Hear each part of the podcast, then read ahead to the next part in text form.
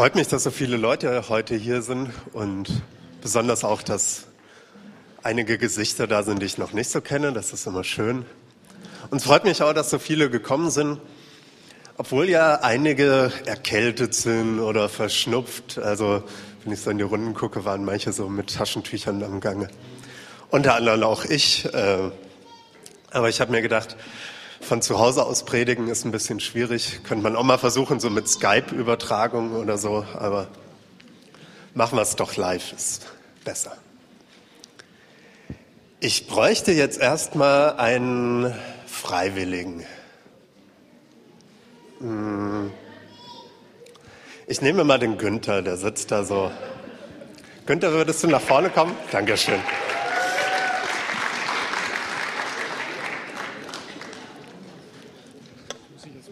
Äh, du musst gar nicht viel machen, eigentlich gar nichts. Ich habe hier, ähm, was habe ich da? 10-Euro-Schein. Ein 10-Euro-Schein. Genau, und den schenke ich dir jetzt. Dankeschön. Genau. Du darfst dich wieder setzen.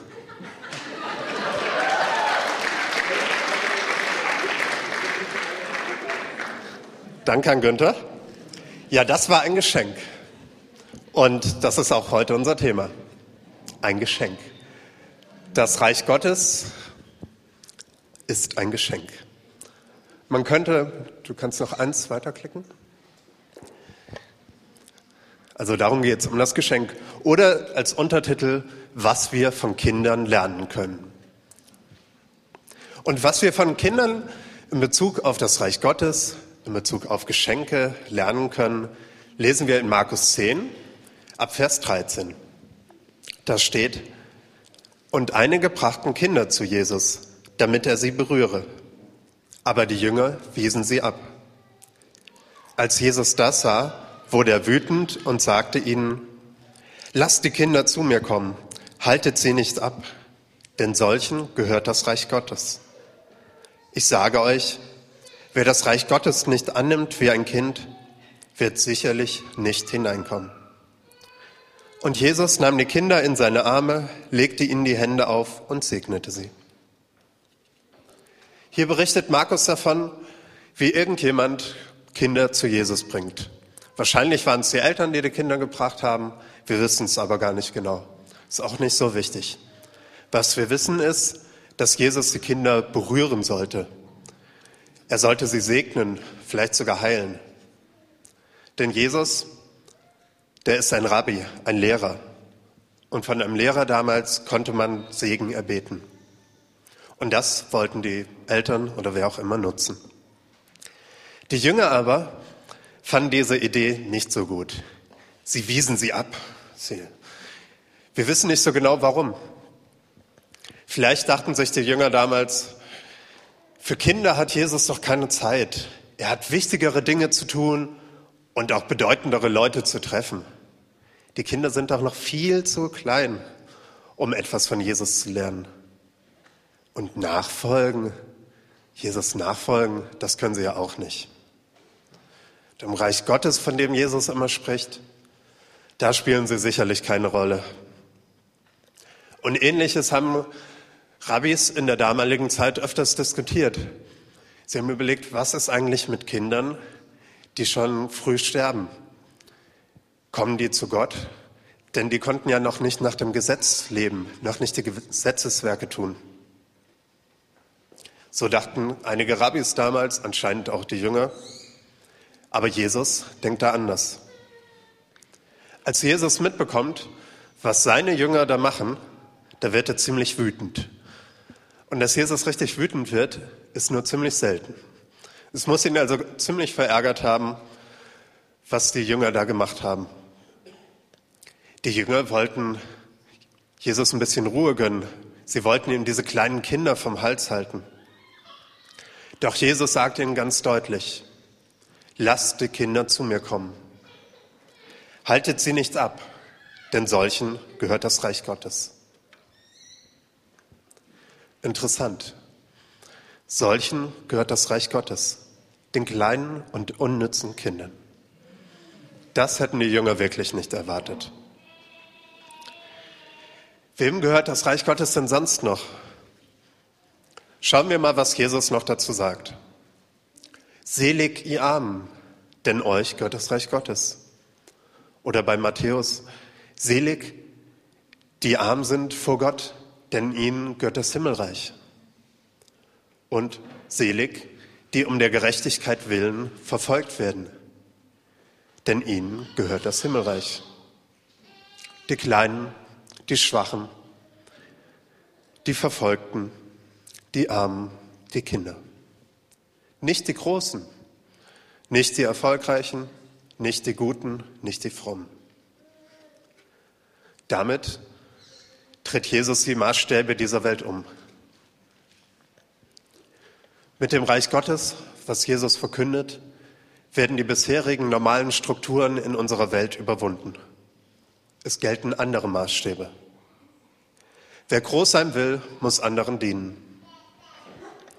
Und es werden viele zum Reich Gottes kommen, von denen man es nicht erwartet hätte.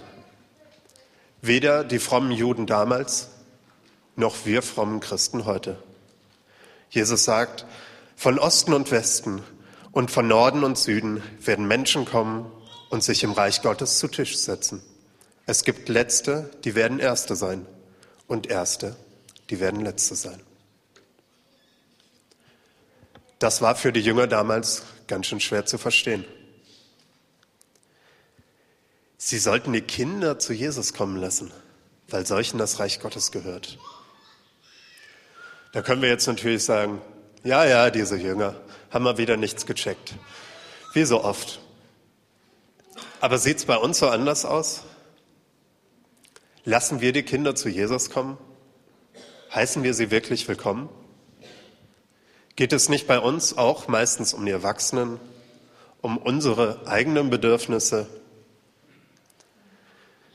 Nehmen wir die Wünsche und die Anliegen von den Kindern wirklich ernst? Oder sind wir nicht ziemlich oft damit zufrieden, wenn die Kinder irgendwie beschäftigt sind, damit wir unsere Ruhe haben? Hat die Meinung eines Kindes genauso viel Gewicht wie die Meinung eines Erwachsenen? Kann ein Kind überhaupt schon Jesus so richtig nachfolgen? Kann es zum Reich Gottes gehören? Manchmal weisen wir die Kinder ab. Aber ich denke, es sind nicht nur die Kinder, die wir manchmal abweisen. Gibt es nicht auch andere Menschen, die wir vom Reich Gottes fernhalten? Vielleicht, weil sie zu klein sind oder zu schwach, zu unbedeutend, zu dumm zu schlau? Zu anders, als wir es sind? Alle Menschen können zu Jesus kommen. Alle können in der Gemeinde einen Platz finden. Jesus zeigt uns hier, dass wir nicht vom Äußeren auf das Innere schließen sollen. Das heißt, wir müssen einige unserer Vorurteile loswerden. Und auch den Gedanken, dass nur manche Leute es verdient haben, zu Jesus zu kommen. Denn Jesus lehnt keinen ab. Ja, wir sollen anderen nicht den Weg ins Reich Gottes versperren. Wir sollen andere willkommen heißen. Aber was ist mit uns, die wir jetzt hier im Gottesdienst sitzen? Auch wir dürfen zu Jesus kommen. Nicht nur wir als Gruppe, sondern auch du ganz persönlich. Du kannst zu Jesus kommen. Auch du darfst dich berühren lassen.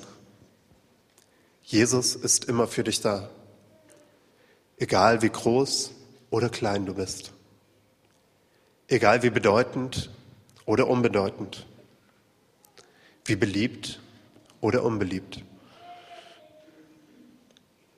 Es wird nie einen Moment geben, in dem Jesus zu dir sagen wird, ich habe jetzt keine Zeit für dich. Ich muss mich mit wichtigeren Leuten treffen. Versuch es doch später noch einmal.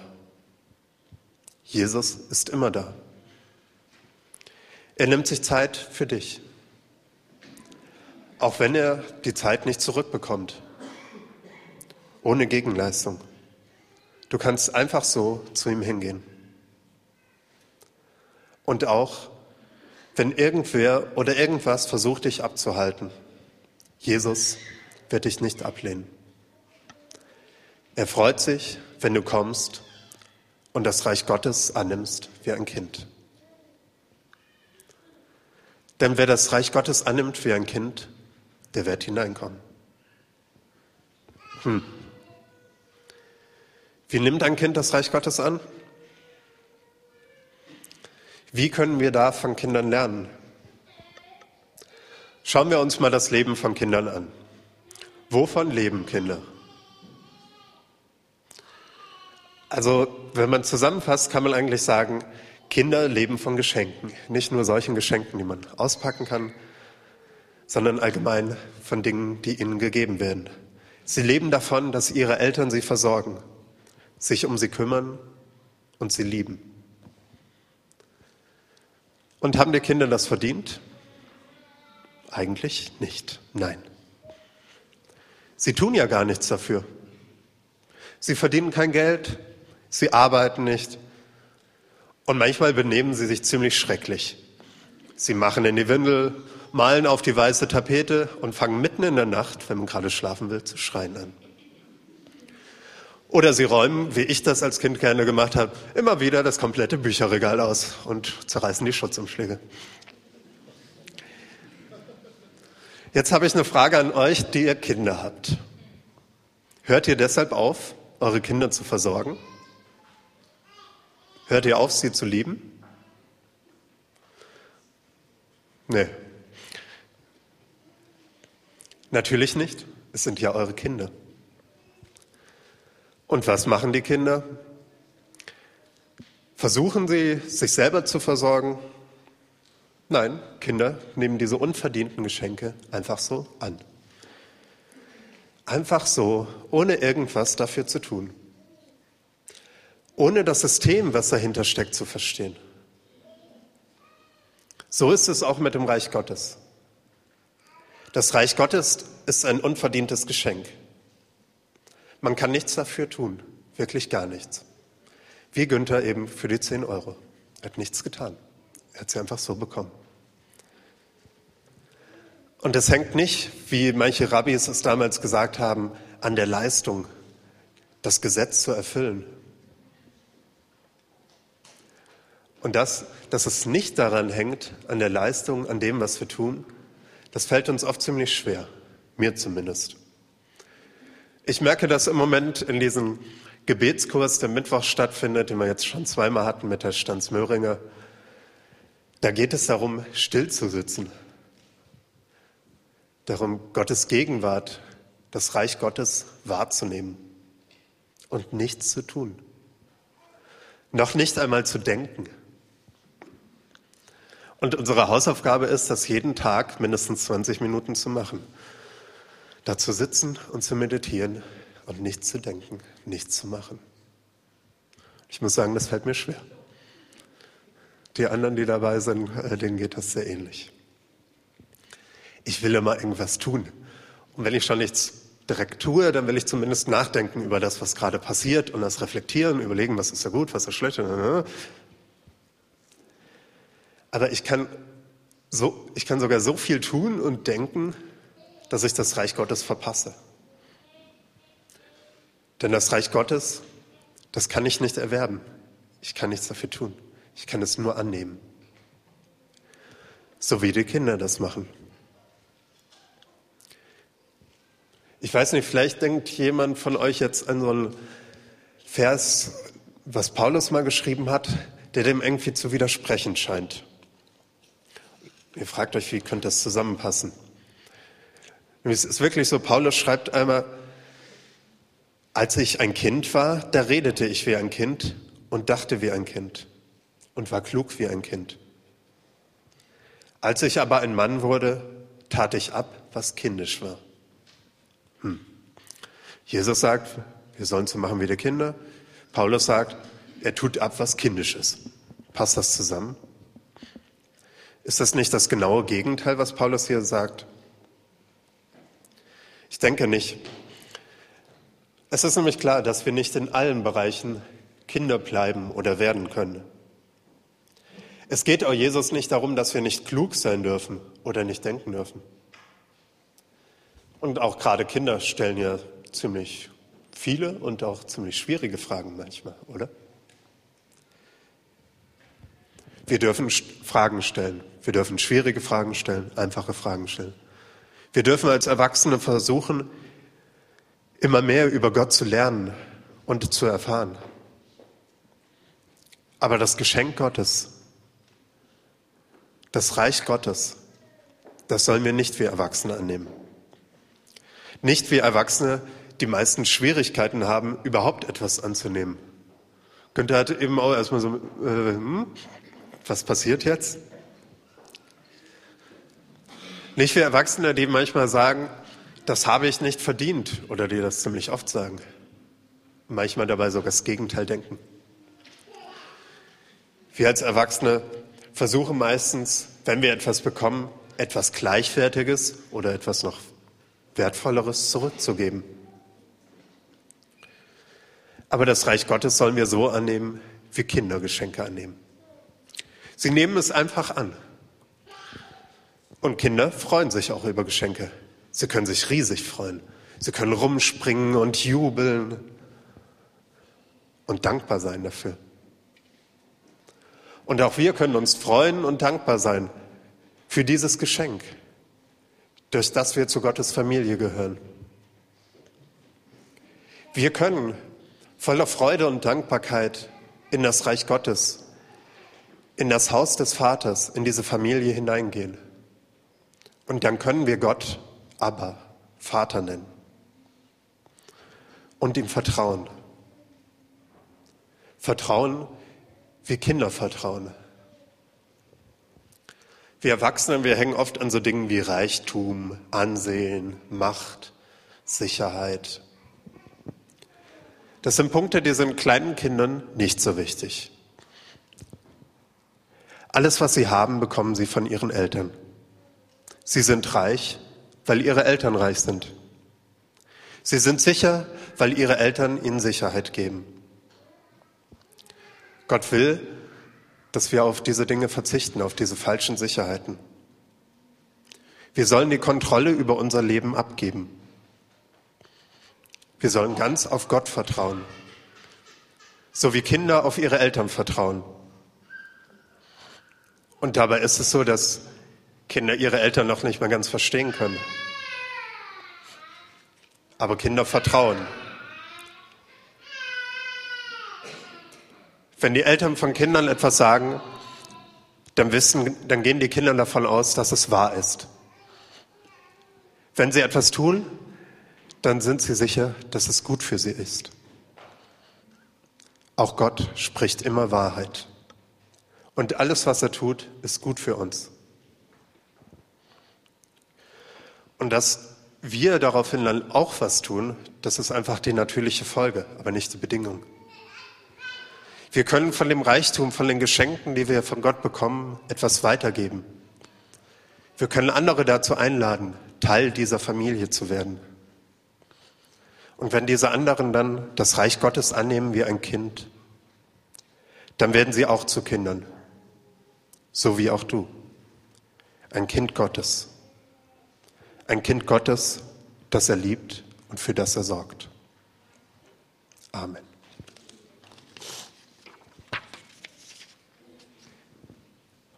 Jetzt haben wir noch etwas Zeit, wo wir über die Predigt nachdenken können, über das, was wir gehört haben, was euch vielleicht wichtig geworden ist. Zusammen mit Ute habe ich ein, oder haben wir ein paar Stationen überlegt, was wir machen könnten, damit wir einfach noch ein bisschen darüber nachdenken können und auch vor Gott kommen mit dem, was uns gerade bewegt. Eine Möglichkeit ist, sich segnen zu lassen.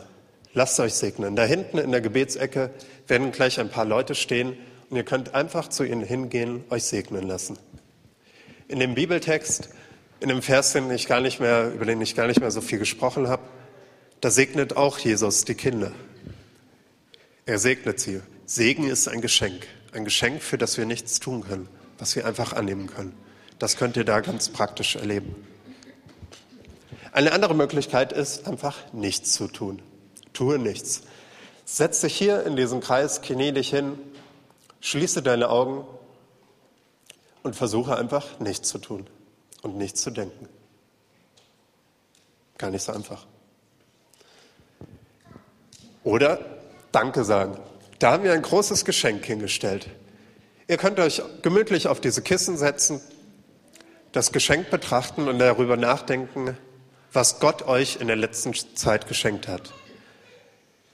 Oder über das große Geschenk, dass ihr mit zum Reich Gottes zu seiner Familie gehören könnt, könnt ihr dort nachdenken.